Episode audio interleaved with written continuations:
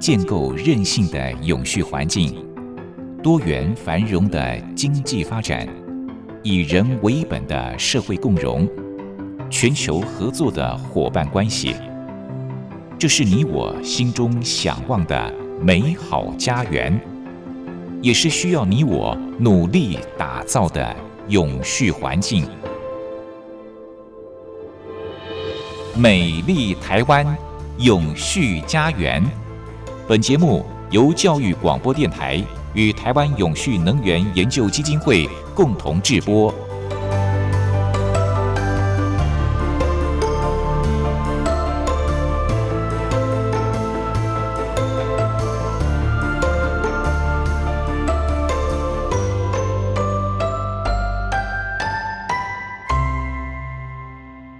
朋友您好，欢迎您再度按时收听《美丽台湾永续家园》，我是节目主持人朱琳。我们都晓得，人类的行为不断的制造大量的碳排，也加剧了气候变迁，甚至是助长了气候危机，威胁到了生态跟人类的生存。所以，加速实践能源转型，淘汰高碳排和高风险的能源，已经是势在必行了。在多项的联合国永续发展目标当中呢，第七项是特别侧重在能源领域，是和国际长期低碳转型最为相关的项目之一。国际再生能源总署也公开了第七项联合国永续发展目标的最新年度报告。那么这份追踪报告呢，是涵盖了四个关键的能源目标，包括了确保全球都能够获得用电跟洁净烹饪的解方。大幅提高再生能源的比例，促使能源效率倍增，还有强化国际合作以及支持洁净跟再生能源。今天在节目当中，台湾永续能源研究基金会的简尤新董事长就要和大家分享联合国永续发展目标的第七项可负担的洁净能源。董事长好。主持人你好，各位听众大家好。是，今天我们谈的是联合国永续发展目标的第七项可负担的洁净能源呢、哦。讲到了能源，就让我想到最近的乌俄战争，直接影响到了很多国家，他们能源转型，而且也造成了严重的能源危机问题，对不对？其实这一次啊，这个乌克兰跟俄罗斯开战之后呢，影响不是这两国了。影响到全世界啊！是。最重要，因为俄罗斯跟乌克兰都有共同的特征呢，哈，他们是世界最大的粮仓之一，小麦啦，还有这些各种产品，它是葵花籽油还被全世界乌克兰产百分之七十，所以一战争以后，就运输啊、生产都发生困难。那小麦可不要说了，现在全世界小麦都在涨价。对啊，这个是这两个国家小麦占的实在比例高。那么这个另外一个就油哈，俄罗斯产的油大概全世界的十分之一，这可数量是真的可观哈。还有天然气啊，然后天然气，嗯、那它因为哈这个在过去的二十年里面，欧洲的政策一直在摇摆不定啊，到底跟要俄罗斯怎么样去和平共存？啊，他们是现在是极端的这个依赖俄罗斯做这个呃天然气跟石油的进口啊，特别是天然气的哈，呃，天然气大概呃德国人啊，大概有一半的天然气是从这个俄罗斯来的。对，哇，那有一天呢，如果没有这不得了的事情啊，那整个欧洲大概有四成左右，你想想是很可观的数字。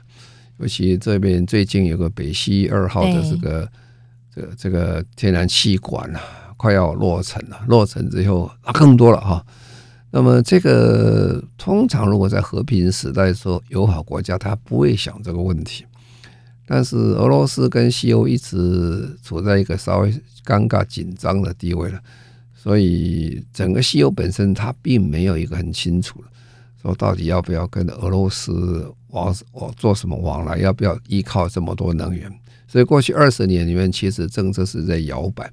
这个对美国人讲起来，他是觉得很不好啊。美国人认为，俄罗斯还是敌人哈，所以在战略上，他就不希望有很多的这个天然气或石油输入到这个欧洲去。当时啊，在川普总统的时候，就对所谓北溪二号非常有意见啊，他希望不要开通，不要把它呃接管成功啊，这样的话防止这个俄罗斯的这个控制西欧。但是呢，这次事情战争发生以后，突然欧洲紧张起来，他们发现过去的政策是有点问题，因为他们现在很紧张。为什么？今去年的冬天呢，是欧这个整个欧洲西欧非常辛苦的一年。呃，去年的冬天到今年以来哈，因为这个天气不好，太阳不是很大，阴天多，嗯，风也不太大哈，那天气很冷啊，天气很冷。所以你看，这个加来的话，就是第一个再生能源出了问题了，嗯。太阳能不太够啊，发电不太够，那么这个风力发电也不太够。可是天气这么冷啊，那怎么办啊？这个过去他们做了一件事情，尽量想希望把这个能源的使用不要用这个呃烧煤啊，或者是这个烧油等等，所以他们都改成电气化啊。所以欧洲非常多的室内暖气后来都变成电气化。可是电气化它主要的能源的来源呢，过去是由煤了。啊，二氧化碳产生很多不算以外，空气污染也很多。那现在它把它改成这个呃天然气以后，它效率好很多啊。它是呃这个二氧化碳排放也下降，那空气污染减少，这大家很高兴。可是这个战争一发生以后，哇，特别是德国人呢，陷于两难，很尴尬啊。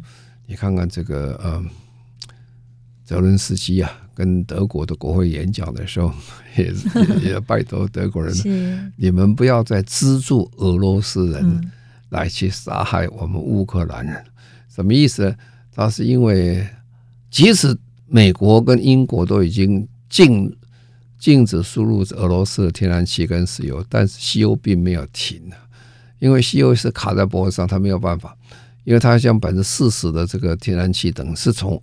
俄罗斯进来的，俄罗斯一进来以后，他没有办法立刻停啊！啊，虽然所以战争还在打啊，可是他还是天天要进天然气啊。那这个时候也没有办法了，这个煤气吧，啊，煤气，那就改成说做呃液化呃液这个像我们这 LNG 啊，这个液化这个天然气的话，也来不及做，也没有那么多这个呃管线跟那么多的这个呃。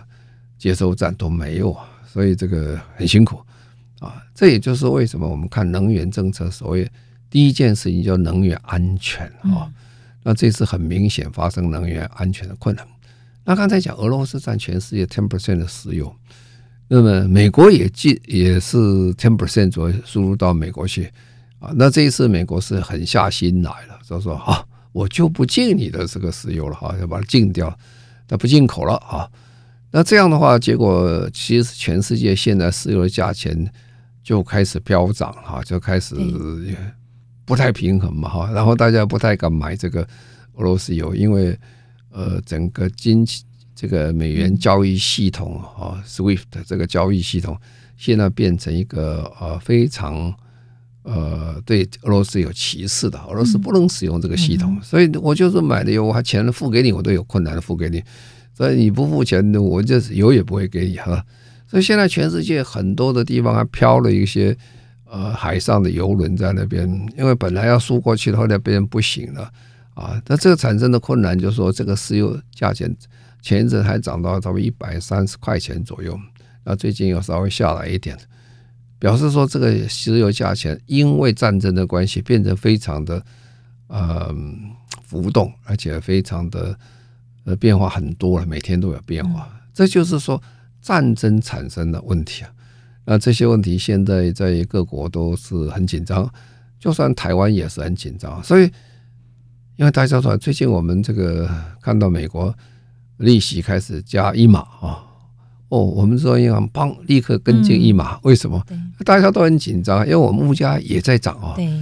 我想我们各位听众心里都晓得嘛，你最近买菜买什么东西，价钱是不太一样，而且买的有点痛苦啊。那台湾还是算全世界这个呃物价上涨比较低的国家。那那美国比我们高多了哈，美国那时候已经百分之八的通货膨胀率是非常高了，有些国家更高，你要碰到巴西更高，这为什么？这是一环扣一环啊！当你这个石油价钱一涨价，你的煤涨价，你运输费就开始涨价，你运输费开始涨价，你食物价钱当然开始涨价啊！当你石油开始涨价，你的肥料也开始涨价，你肥料开始涨价，杀虫剂也开始涨价，各种东西全面都涨价。啊，而如果是肥料涨，化学肥料涨价，杀虫剂涨价，呃，耕耘机的这个石油涨价，运输的涨价，啊，然后冰冻冷气涨涨价，一路上来，你就会发现它是联动的，它不是一一件事情啊。所以现在，呃，这个战争演变到这样，我们不是很了解它是哪一天会结束，但是我们已经看得非常的清楚啊，这一段时间因为战争。产生的能源的危机，而这个能源危机是我们过去没有的哈。那么，所以呃，我们看到就是说，整个世界因为乌克兰战争影响真的很大，而且这个大还不只是能源危机而已，其实对于整个二氧化碳的这个减少也产生很大的问题了。为什么？因为 刚才讲过了，因为现在呃，这个战争的问题的影响啊，这个说物价都开始涨价。那么，因为过去前几年呢，其实全世界已经做了非常成功的一件事情，在去煤化，就是尽量不少用，尽量少用这个煤炭。是啊，但这个政策是成功的啊。呃，成功是为什么成功？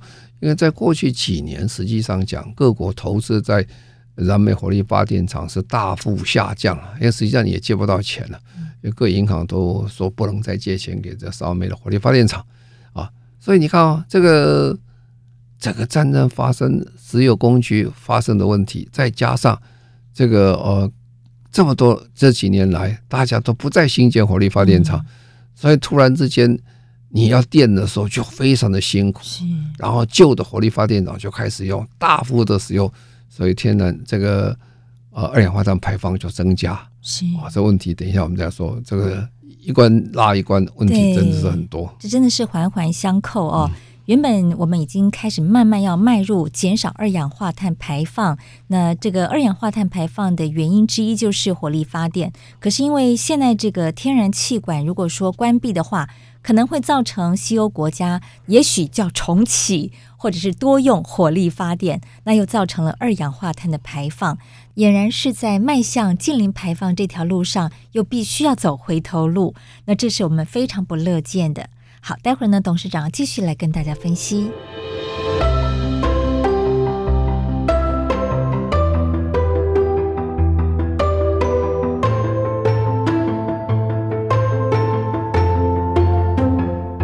环境永续、企业永续、能源永续。您现在收听的节目是教育广播电台与台湾永续能源研究基金会共同制播的。美丽台湾，永续家园。美丽台湾，永续家园。我们节目中邀请到的主讲人是台湾永续能源研究基金会的董事长，同时也是中华民国无任所大使的简又新博士。那么今天谈的是联合国永续发展目标的第七项，可负担的洁净能源。那么刚才董事长先跟大家谈到了，就是乌俄战争呃造成了全球的能源危机哦。那也可能间接的又造成了二氧化碳排放的问题。好，那董事长继续跟大家分析。好，因为乌蒙啊是全世界依赖这个俄罗斯的能源最大的地区哈。嗯、那二十七个国家，每个国家过去觉得还不错的原因，是因为特别是德国了，它使用非常多比较便宜的天然气，从俄罗斯到这个德国。那这一次战争其实跟这有关系啊，因为德国人就讲说：“哎呀，这个天然气啊，从这个欧盟进来会经过乌克兰啊，经过波兰啊，然后再到德国啊。”哎，你知道这叫买路费？你想，对，你你经过他要付他的钱，没错。这是第一点。第二点，那些国家如果要导弹的话，对德国人也觉得没有把握啊，所以后来德国人就是好，那我就从。波罗的海那边从海上进来啊，所以说做了两条管哈，这也就是后来嗯，这个乌克兰觉得被边缘化最主要的原因之一，因为他觉得发现说，哎呀，如果你们将来所有的管线都经过波罗的海，不经过我这里的时候，第一个我的地位就降低很多。第二，我们还可以收的 过路费收不到了，收入减少，收入减少啊。所以这这只是这个后来乌克兰的地位下降啊，呃，有一点关系啊，有点关系啊。那现在我们都知道，现在啊，整个呃欧洲是团结起来，这个难得这么团结。这个团结之后，他们当然要减少。啊，这个石油了跟天然气了，好了，那现在问题在这里了。天气很冷了，你又不用石油，不然天气用什么？欧洲还是有很多煤了啊，所以他们就开始回过头再去挖煤啊。啊，所以最近你可以发现，欧洲政府还有几个地方开始宣布说，它的二氧化碳减量时间跟这个减煤的这个时程可能要有变化，往后伸。为什么？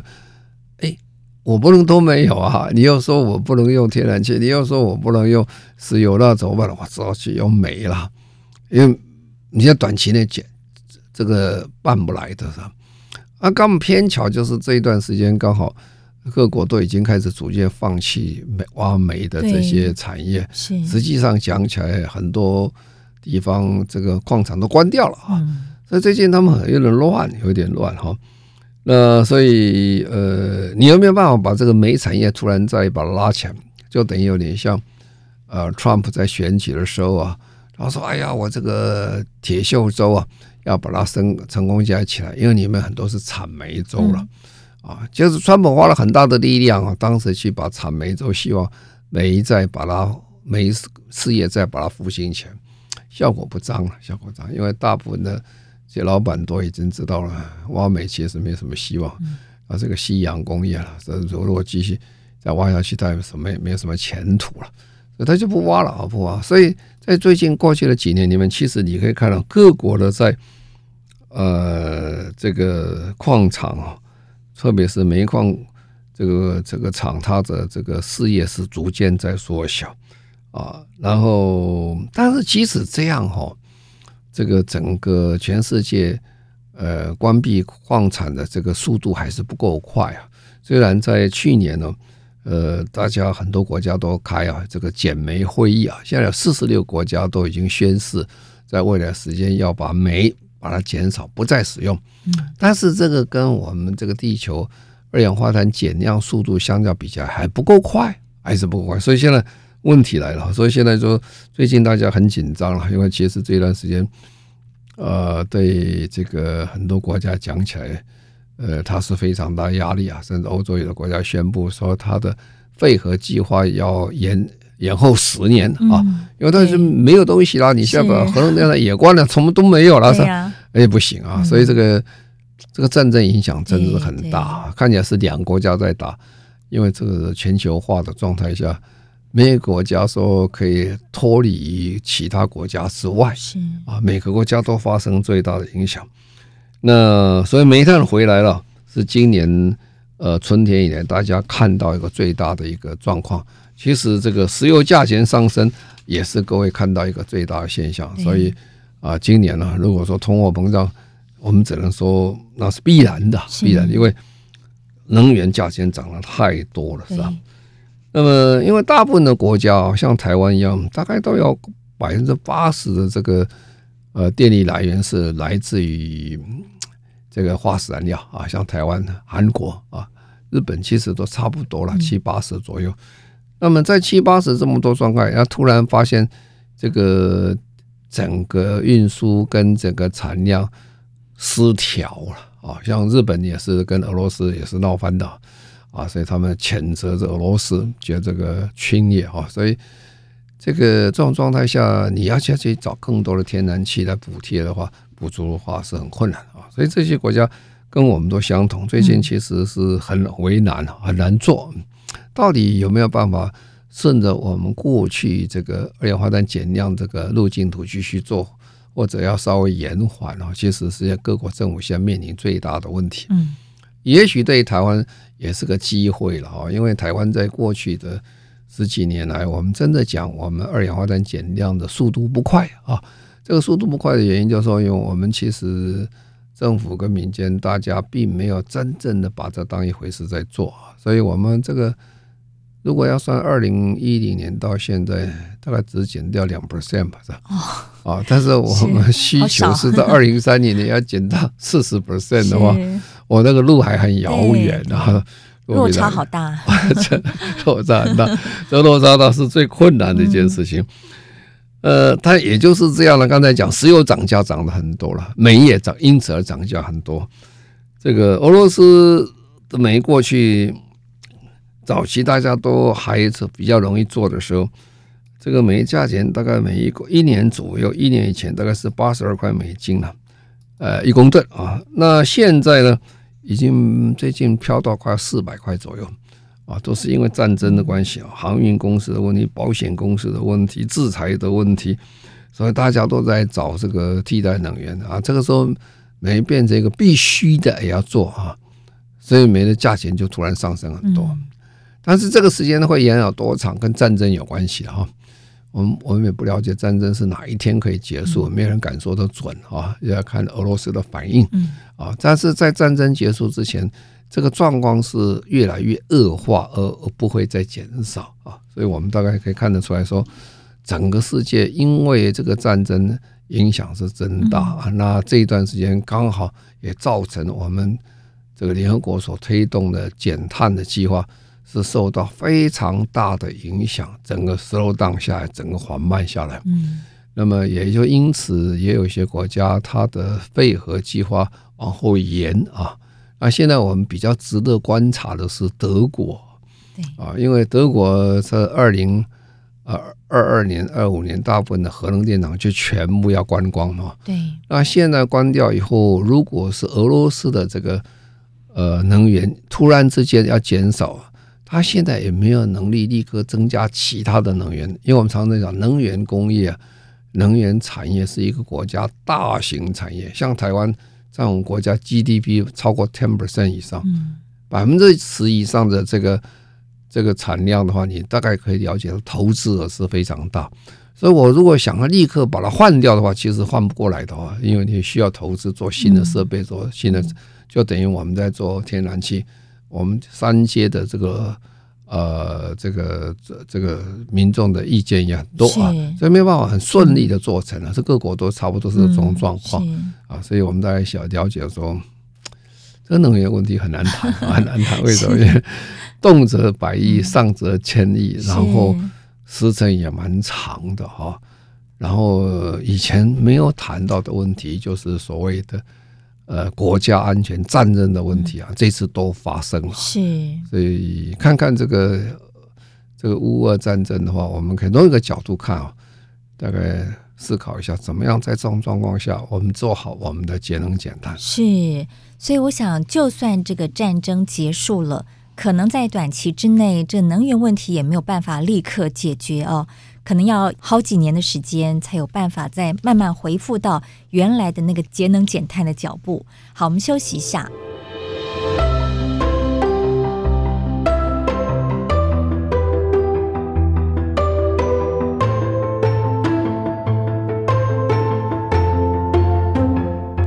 环境永续，企业永续，能源永续。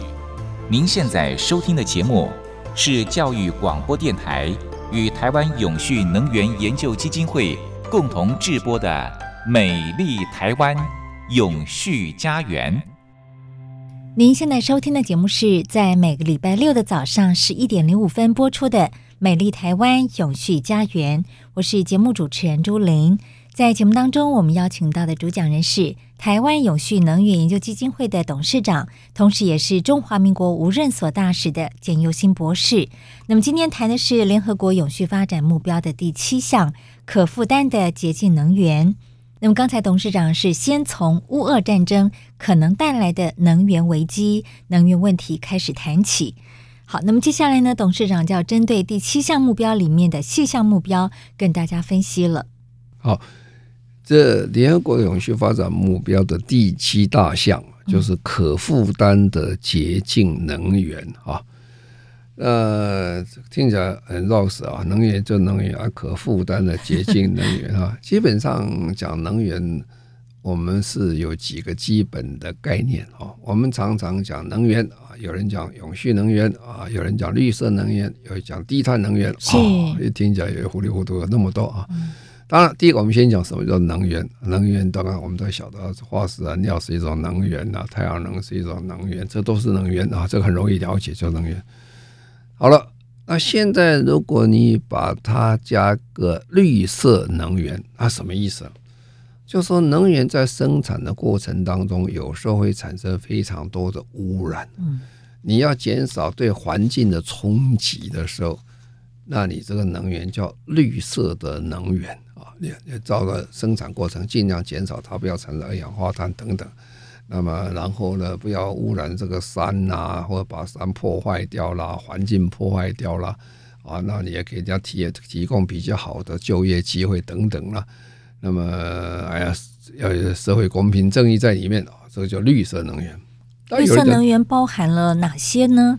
太阳能我知道，太阳能这些我们我们谈绿色能源是泛泛指些都算，你只要合乎这些，对环境不破坏了啊，那么这个提供就业机会，减少二二氧化碳，这泛泛这只要。从环境面的观点去谈这些问题的，都是都算绿色能源。是。那，有人讲低碳能源啊，低碳能源就更精准的讲，我这二氧化碳的排放要很少，这种能源它是低碳能源啊。比如说你要讲到这个煤，嗯，煤就不是低碳能源的啊，它产生最大能源，它不能算低碳能源哈。那低碳能源当然就是你你你开始要排放要减少，比如说。呃，你讲了太阳能啊、风能啊，它标准的低碳能源呐、啊，有些其实几乎是无碳能源啊。那这些是我们叫低碳能源啊。那现在怎么会要讲要跑这个永续能源出来了？那个有什么差别？这我们要回归到一个讲法，就是说啊，先问你什么叫永续啊？永续就有三件事情，我们永远讲三件：经济、社会、环保啊。啊，经济面的意思讲什么？经济面的话，第一个要讲说，它能促进这个产业继续在发展、在发扬光大，哦，就是经济要继续在发展，哦。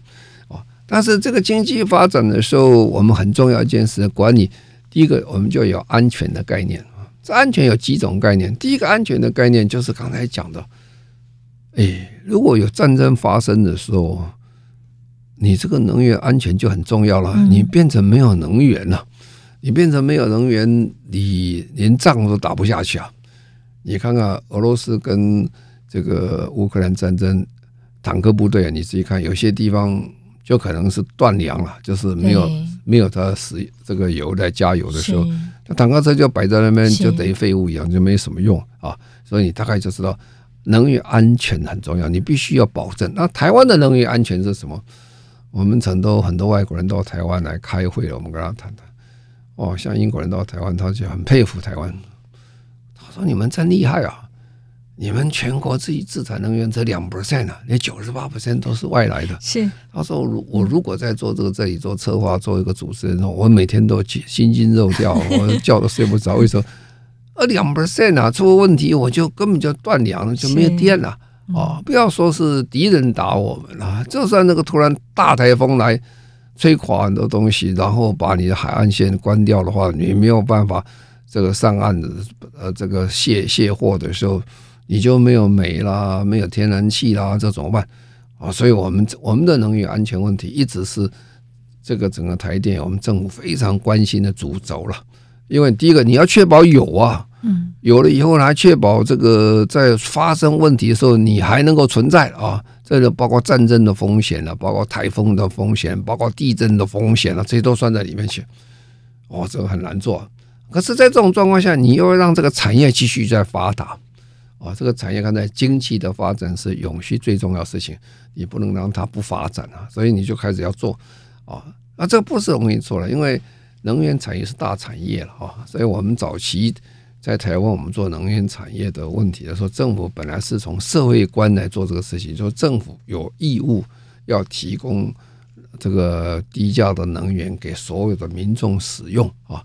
所以，能源产业在台湾基本上讲起来，经济发展是很重要，但是它不是唯一的目的啊。因为经济就要发展，但是你要提供我们另外等一下会讲社会面的问题，你要照顾到啊。所以就是说，我们永续能源讲这个事情，第一件事情就是说，哎，你要啊有安全的使用，来促进经济发展，促进就业机会啊，大家有工作可以做嘛啊。能源产业要用很多人，就是这样。可是问题就来了，我刚才讲说，我们的政府，因为我们的宪法里面规定什么东西？规定其实政政府有义务啊，要提供这些基本设施给我们的这个需求啊，给我们的民众啊。换句话说，你在发电的时候，第一个要想到的是说，要便宜，要可负担啊。你不要能发个电，大家觉得太贵啊。所以联合国在讲这个事情，第一件事情叫可负担啊，可负担。说你要负担得起啊，啊，负担得起啊。那么早期的负担得起，而且我们在讲平等嘛，平等。所以金门啊、屏东啦、啊、外岛啦、啊，跟台湾本岛，我们店要一样的价钱啊。可是你不要忘记哦，这个产价的价钱是不一样的哦。在金门发电是很贵的哦，呃，因为它量小嘛，它还没有办法做上台湾这么大一个火力发电厂。啊，那么现在金门、台湾已经地不够大了，那基本更小了，它天天这个太阳能发电啊、风能发电的机会更低了啊，所以每个地方发电成本是不相同啊。那在在我们的现行的制度下是很好的，不管你在哪里，政府提供给一样的价钱给你啊，那就是不会因为在外岛不好做，它生产贵，它卖比较贵啊。这就是说可负担的这个能源里面非常重要的概念，就大家。用得起，而且要公平，要公平！那当然，这个产生的社会问题，刚才讲就是说要有就业机会啦，哈，然后让这些呃所有的能源产业的人跟一般的产业一样，享受一样的很好的功能待遇，创造他的就业机会出来。好，那另外第三个事情就是谈到所谓的环保问题了啊，环环境的问题。环境的问题就是说，早期了，你可以看到今天都还是这样，我们今天还在吵这个问题啊。早期是空气污染的问题了，空气污染就是说大家都不愿意住在发电厂的隔壁啊，啊，因为这个烟灰太多啊，你每天起来房子要重新再扫一下都很脏啊，就是这样，因为空气污染的问题啊。啊，等一下我们再说明。嗯，好，所以这个可负担的洁净能源细项的第一项呢，就是要确保所有人。都能够取得负担得起、可靠的以及现代的能源服务哦。好，那待会儿呢，董事长继续跟大家分享。今天董事长在节目当中和大家分享的是联合国永续发展目标的第七项可负担的洁净能源哦。好，刚才谈到了就是。在这个理想目标里面呢，就是希望能够确保所有人都能够取得负担得起、可靠的以及现代的能源服务，而且是尽量没有污染的。那董事长继续来跟大家分享。所以，我们第七项它就可负担的洁净能源是啊，洁净能源很清楚，刚才讲过。早期大家都不愿意住在火力发电厂的隔壁，因为污染太多，烧很多烟灰下来。你衣服不能洗了，晒在那边盖，晒了半天，结果回来又变脏掉啊，这是很麻烦的事情。所以洁净变成很重要。那当然，现在不但是洁净而已了，现在还是二氧化碳的问题了啊。二氧化碳基本上是眼睛看不见的，但是实际上对地球危害很大的气体啊。那现在就是说，全世界到底现在是不是每个人都可以用电呢？那到二零二一年为止的时候，大概算一下，全世界大概有七点五亿左右的人他是没有电的，完全没有电。其实这是我们很难去想象一件事情啊。今天任何台湾人跟他讲说啊，今天不能用电，停一天电，不要说停一天了，停半小时、停五分钟，你都很生气。啊，这个不行，没有电了，受不了啊。呃，尤其如果没有电了？手机也没有电的时候，那真是很累啊。所以，我们很多的这个，呃，这个我们这个基地台啊，在做的时候，在传电的时候，都要特别注意说，哎，万一停电的时候，基地台里面的这个蓄电池还可以有一段命，可以活长一点啊。不要说一断电它也没有电，然后你问题都不知道发生什么事情。哦，所以基地台还可以用啊，但是基地台呢，它的电力维持性也有限啊，也不会说那么长，所以。现在很多偏僻的地方国家，他说基地台的电力还可以用太阳能的来使用。那个地方如果太阳大，你就用太阳太阳能，还可以减了，可以增加生命哈。那现在就说大概七点五、七点六亿人是没有办法用电的。不过这些没有办法用电人其实很集中啊，不是全世界都这样，他们集中在非洲啊、撒哈拉沙漠以南地方，就是全世界最贫困的地区。嗯、那另外就是说，我们这个要节能、节能减碳，最重要就要提高效率了哈。那么这个发电的效率要增加，东西使用的效率也要增加，那你就可以减少使用电哈。那么我们现在希望每年每年的，我们都希望把这个电的效率能够增加两 percent 到三 percent 的效率，讲起来是很容易，做起来是很难哈。所以你可以看得很清楚，为什么我们到百货公司去买家电用品、大家电的时候，哦，洗衣机啦，这个电冰箱等等，它都会贴一个叫节能标章。节能标章，节能标章就是是电的使用效率要高了啊，所以。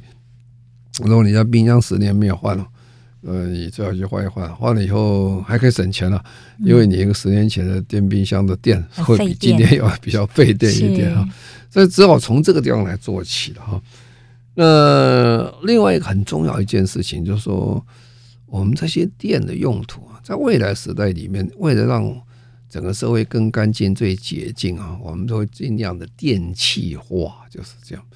所谓电气化是什么？从厨房啊，什么东西开始电气化？我们比较早期台湾的时候，煮饭的时候，哦，妈那个妈妈煮饭很辛苦，煮的话都会流眼泪的。是烧煤，烧煤，烧煤，烧煤球，烧煤球。呃，慢慢慢慢，现在很好了。呃，烧瓦斯，那有些家里不瓦斯，直接用电啊，都很干净，就很好。它是可以提供我们很好的一个生活的一个一个这个呃方向，就是这样。好，那现在更进一步了，就是刚才讲，不说你看得见的这污染叫空气污染哈，还有一些看不见的污染就是二氧化碳了。二氧化碳现在就是每个国家都在推广推展，速度进步的蛮快的哈，不过还不够快到要节能减碳所所需求就是。那现在我们二零一八年来算了，全世界用电的这再生能源大概是用到百分之二十五是再生能源哈。这大部分都集中在欧洲，还有跟美国、还有中国这个比较大的地区比较多一点啊。很多地方像台湾，这个再生能源比例并不那么高啊。再得用把电直接直接去去加热啊，哦，这个暖气等等，大概百分之九点二左右。那当运输部门大概大概百分之三点四啊。啊，运输部门最近变化很快啊，很快，特别是对特斯拉这种电动车、电动卡。电动的这个卡车哈，那电动卡车的机会比小电动车啊，我们坐坐车机会还多哈。因为第一个卡车就是很大，嗯，它本来就可以载重载很多嘛，所以电池很重，它再多一点电池没有什么关系啊。那第二个就是说，卡车跟我们家庭的这个汽车不相同，家庭汽车你一定要回家加充电嘛，是吧？啊，跑跑跑，因为它车子不大，电池装的不多，所以经常要充电啊。所以你一个充电站要做很多啊，到处都有充电站。其实，在美国现在新的房子家家户户都有充电站，可是卡车不要哎、卡车一跑跑几百公里啊，你就要跑卡车，尤其这样大陆国家哦，有时候跑几天都没有停的。这时候你就在沿的高速公路上跑。几百公里以后给它充一次电，就它休息也给它充电就可以了。所以因此呢，卡车在使用长程的路线上就变成很占便宜的地方，它有很好的一个效果出来。说 Amazon 美国最大的这个呃电子零售商，他们就开始准备用电动卡车来替代原来的车辆。啊，很多的车辆改成那个电动车啊，这个都很明显的效果，就是说对都市的污染会少很多。你就在都市跑的时候，它就不会产生二氧化碳出来。当然，这个时候有另外一种很干净的这个能源是什么？氢能源。嗯，啊，氢能源也是一样的道理啊。